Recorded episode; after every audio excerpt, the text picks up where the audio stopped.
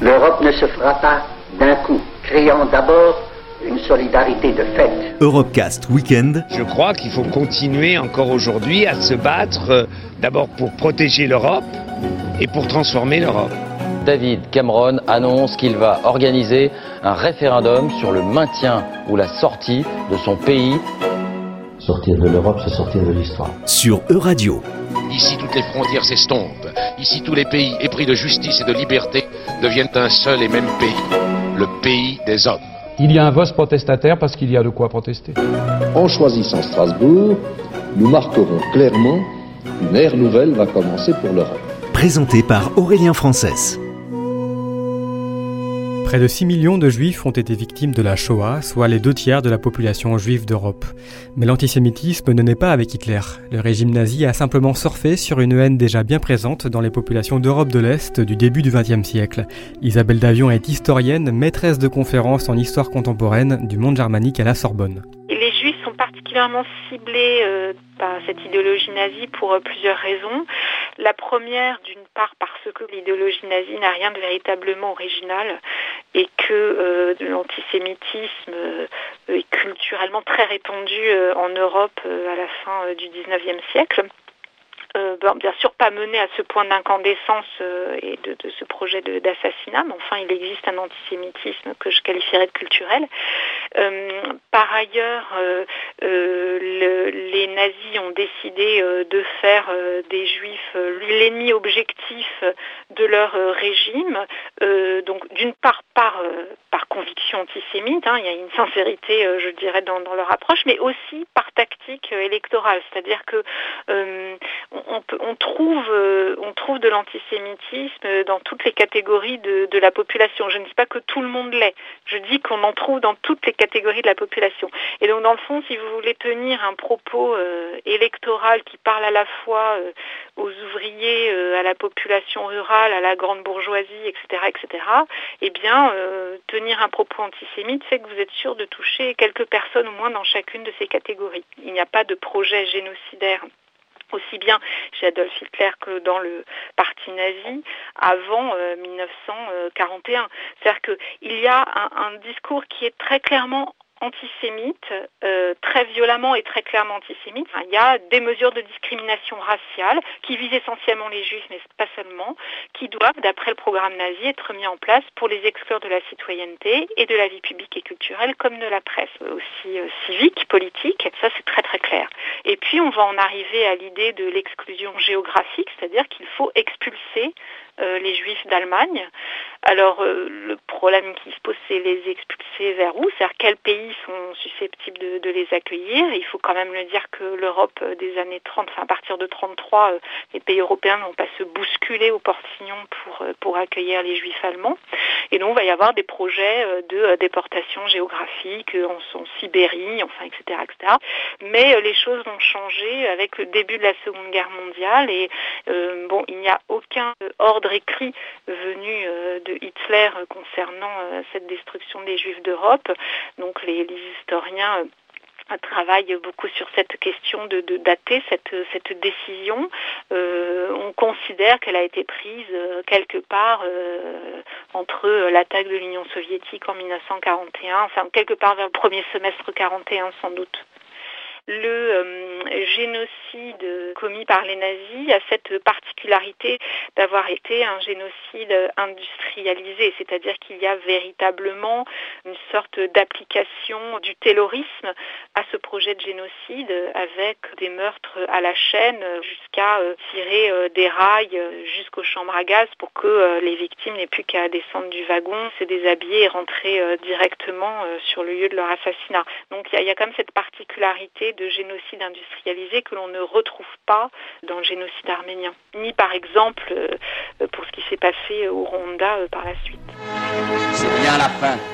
La fin d'une horreur sans nom pour les détenus du camp de Belsen, où 60 000 hommes, femmes et enfants ont vu arriver les troupes anglaises.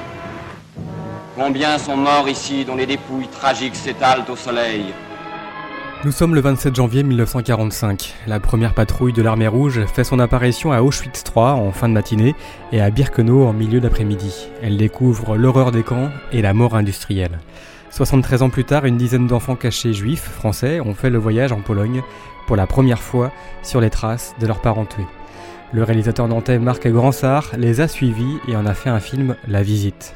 À chaque fois qu'on fait ce type de film, on rentre dans l'intimité des personnes. Et il y a comme un accord tacite qui se noue entre celui qui filme et ceux qui se laissent filmer. Et le tournage a été un vrai miracle. Euh, tout d'abord, les participants m'ont complètement oublié, tellement ils étaient submergés d'émotions euh, et de questionnements du fait d'être en Pologne, ce qu'ils appréhendaient beaucoup. Euh, car cela faisait des décennies qu'ils y pensaient à ce voyage. Alors le fait de s'y retrouver physiquement pour de vrai était très troublant. Ils le disent dans le film d'ailleurs. J'ai donc voulu mettre le spectateur à la place des participants pour lui faire vivre cette visite de leur point de vue autant que possible. Sur le plan moral, dans un premier temps, j'étais très protégé par le fait d'être derrière euh, la caméra, euh, car j'étais hyper concentré sur les autres participants, sur les images, sur les sons, sur les propos du guide, de l'historien, du rabbin, des psychologues, sur les plans à faire pour le montage. C'est après coup, lors du montage justement, que la dimension monstrueuse et tragique de cet endroit, qui incarne vraiment une forme de mal absolu, euh, me sont revenus en pleine face. On se prend vraiment les émotions en pleine face. On est toujours dans l'enceinte des crématoires 4 et 5. On est aussi euh, ici euh, derrière, les, derrière les chambres à gaz, derrière les fours crématoires, dans un des nombreux endroits où les nazis font déverser par les membres des Sonderkommando les tonnes de cendres proviennent de la crémation des, des corps. Lorsque je pose une question à l'une des enfants cachés, car j'avais vu qu'elle s'était rendue compte que l'endroit où elle se trouvait était probablement celui où sa mère avait été assassinée. Donc je lui pose la question de qu'est-ce que représente cet endroit, et dans sa réponse, elle ne parle pas de sa mère directement. Et je n'ai pas voulu insister, ça me semblait déplacé et, fautif sur le plan moral. C'est quoi en fait là-bas? Hein? C'est quoi en fait? C'est un crématoire de, des, assassinés de, du printemps, euh, premier trimestre 44. Euh, et, l'une des séquences qui m'a le plus marqué a été celle de la cérémonie des morts euh, conduite par le rabbin au bord de la fosse aux cendres, un des endroits dans le camp où les nazis ont fait déverser des tonnes de cendres provenant des corps brûlés dans les fours crématoires. Moralement et techniquement aussi, euh, elle a été une des plus difficiles pour moi. Et puis j'ai été comme hypnotisé par le chant du rabbin, par sa prière, euh, les visages des participants que j'ai essayé de rendre le plus beau possible dans ce moment de recueillement. Donc un, moment fort et magique euh, que j'ai gardé euh, dans le montage du film.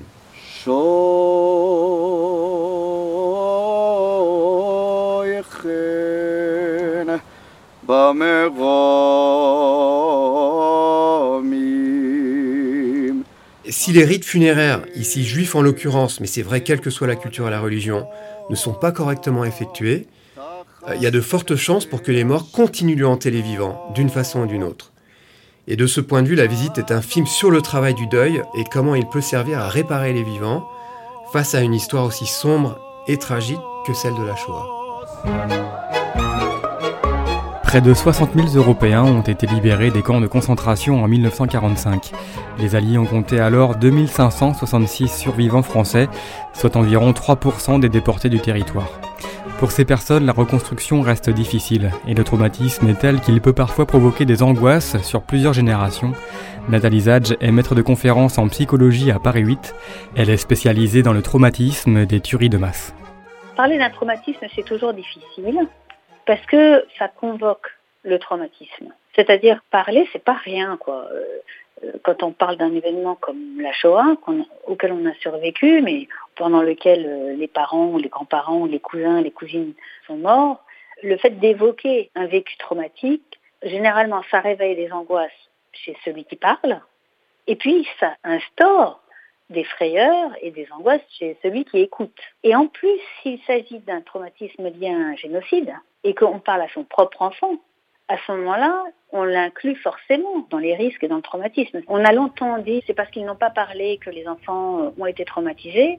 Et nous, on a vu euh, des personnes dont les parents avaient parlé normalement, quoi, avaient dit les choses, et les enfants étaient tout aussi traumatisés. C'est-à-dire que la question n'était pas tellement de parler ou de ne pas parler de la Shoah, le problème, c'est la Shoah. c'est pas la parole sur la Shoah. Nathalie Zadj a ouvert en 2015 un groupe de parole à la demande du mémorial de la Shoah. Les divers actes terroristes commis sur le sol européen ces dernières années eh bien, ont réveillé des blessures chez de nombreux survivants et inquiètent certains de leurs descendants. Il y avait eu aussi euh, déjà une manifestation des troubles chez les survivants à la suite euh, de la tuerie de Toulouse et des enfants euh, tués à bout portant. En France, on a la plus grande communauté juive d'Europe et la troisième plus grande communauté juive au monde, après euh, Israël et les États-Unis. Et en France, on a la plus importante communauté d'anciens enfants cachés, des orphelins et des enfants qui étaient juifs pendant la guerre et qui, ont dû se cacher pour survivre. Donc la France est un pays où la Shoah, c'est une histoire particulière, c'est-à-dire qu'à la fois on a sauvé les juifs, quoi, et en même temps le fait qu'un quart des juifs de France aient été déportés, ça reste euh, une blessure pour la France. Et les survivants se sont reconstruits après la guerre en pensant que Vichy était une exception, quelque chose qui évidemment ne devait jamais plus se reproduire, mais pas seulement Vichy, mais euh, le fait qu'un groupe euh, politique décide que pour exister, il fallait tuer les juifs. Et avec les derniers événements terroristes, antisémites, islamistes, radicaux, eh bien, euh, cette crainte s'est réveillée. Des angoisses se sont réveillées. Il y a une peur qui s'est transmise quand même de génération en génération, pour, pas pour tout le monde, mais pour certains. Et aujourd'hui, il y a un nouveau groupe qui reprend l'intention nazie, en fait, hein, qui a la même théorie. Pour qu'un certain islam s'installe, il faut absolument qu'il n'y ait plus de juifs. Ça, va ensemble, quoi. Adonai,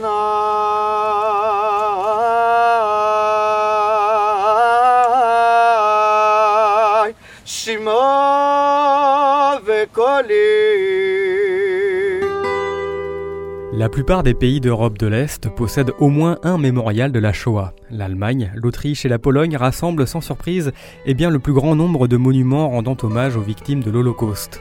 En France, après Drancy, Paris et Toulouse, Lyon aura également son mémorial, un devoir de mémoire indispensable pour Jean-Olivier Vieux, président de l'association qui porte le projet de mémorial et ancien adjoint du procureur général lors du procès de Klaus Barbie. Il est au micro de Loïc Masson.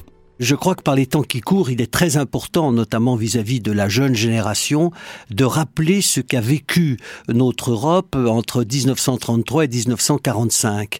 Et euh, si l'on ne euh, si l'on ne rappelle pas de manière continue l'existence de cette euh, extermination tout à fait paroxysmique d'une frange de la population, 6 millions de personnes, 6 millions de personnes exterminées, dont 1 million 500 000 enfants, je, je, je crois que si on ne le rappelle pas, nous ne faisons pas, nous ne faisons pas notre devoir.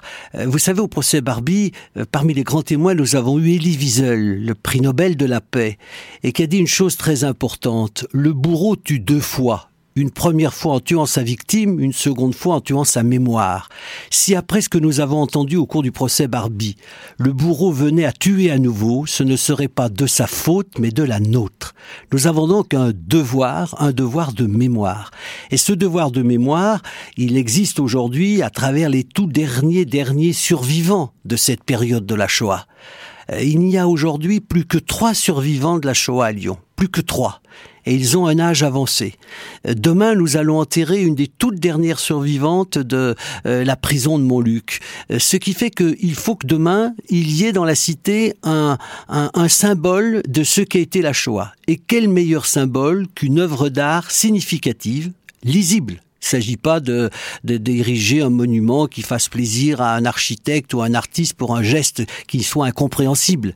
Il faut qu'il y ait un monument qui interpelle le passant, et c'est pour cette raison que l'on laisse libre cours aux artistes en leur demandant simplement d'accompagner ce, cette œuvre d'art d'une simple inscription en mémoire des 6 millions de victimes de la Shoah, dont 1 500 000 enfants, au-dessous 1933-1945, et puis en tout petit, 6200 venaient de notre région.